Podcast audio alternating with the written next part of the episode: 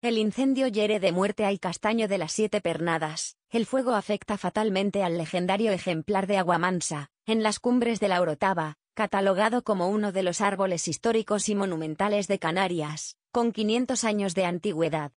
San Andrés estrenará la próxima semana 300 aparcamientos. El Ayuntamiento de Santa Cruz tiene previsto que el 5 de septiembre concluyan los trabajos de la nueva zona de estacionamientos públicos habilitada en el solar del Mamotreto.